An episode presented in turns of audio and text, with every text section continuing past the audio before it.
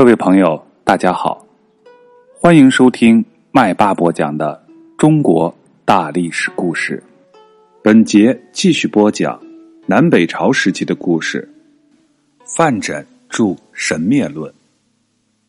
尽管南朝的统治者大力提倡佛教，宣扬因果报应，可是也有一些人是坚定的无神论者。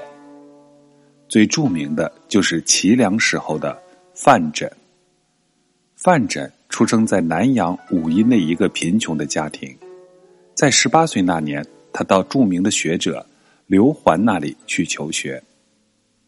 刘桓门下的学生大多是贵族子弟，他们穿的都是绫罗绸缎，坐的则是华丽的车子。可是很多人学习上并不用功，只有范缜，他虽然穿着破鞋布衣。然而，求学却是非常的勤奋刻苦，所以老师很喜欢他。范缜为人朴实直爽，喜欢跟别人辩论。在辩论的时候，他理直气壮，常常把对方驳得理屈词穷，可又使人心悦诚服。范缜三十多岁的时候，被萧子良邀请去做宾客。萧子良是南齐的晋陵王。他是一个信仰佛教的人，而且会常常宣传佛教的一些理念。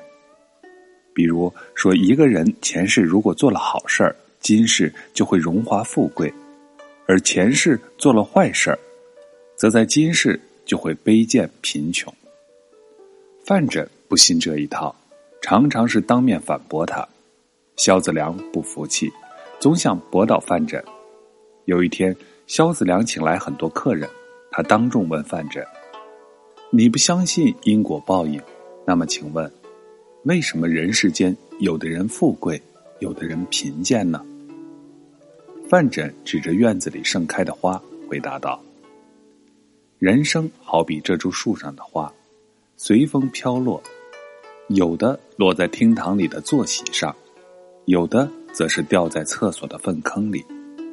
像您生在帝王之家，犹如那。”落在厅堂坐席上的花，而我就好比那落在粪坑里的花。虽然我们的地位不同，可都是一株树上的花，哪里会有什么因果报应？后来，范缜针对“人死神不灭”的说法，写了一篇著名的《神灭论》。他首先批驳了“人死神不灭”的理论。他说：“肉体是本质。”精神是作用，肉体死了，精神也就随着消灭。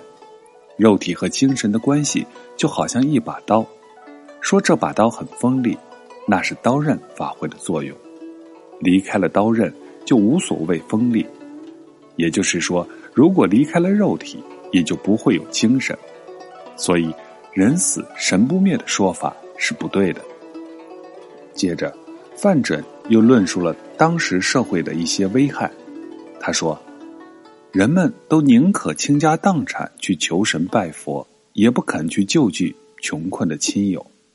这是因为自私的打算过多，救人的思想太少了。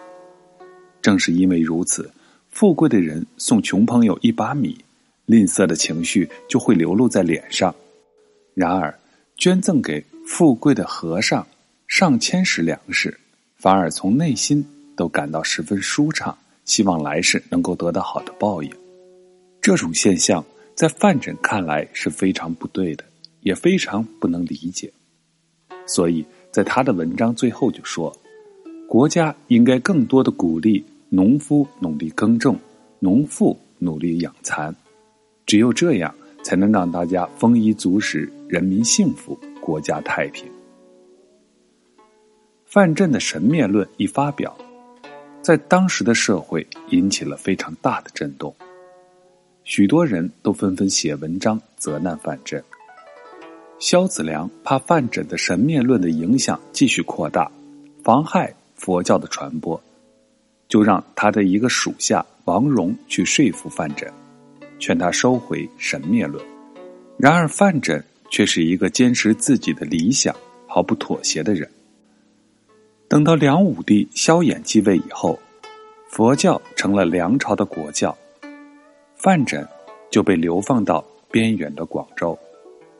在流放期间，范缜不顾处境危险，再次将神灭论充实完善、修订成稿，并在亲友间传播。公元五百零七年，范缜被调回京师，任中书郎、国子博士。在范缜返京后，因反佛一事，再次被推到风口浪尖。梁武帝颁发了《答臣下神灭论》，大僧正法云将武帝的这篇文章传抄王公朝贵，并作《与王公朝贵书》，响应者有临川王萧宏等六十四人，萧琛、曹思文、沈约亦著文反驳。范镇对此毫不示弱，遂将《神灭论》改写成宾主问答体，共设三十一个问答，据理驳斥。有史书记载，在这场论战中，范缜辩摧众口，日服千人。公元五百一十五年，范缜病逝，寿约六十五岁。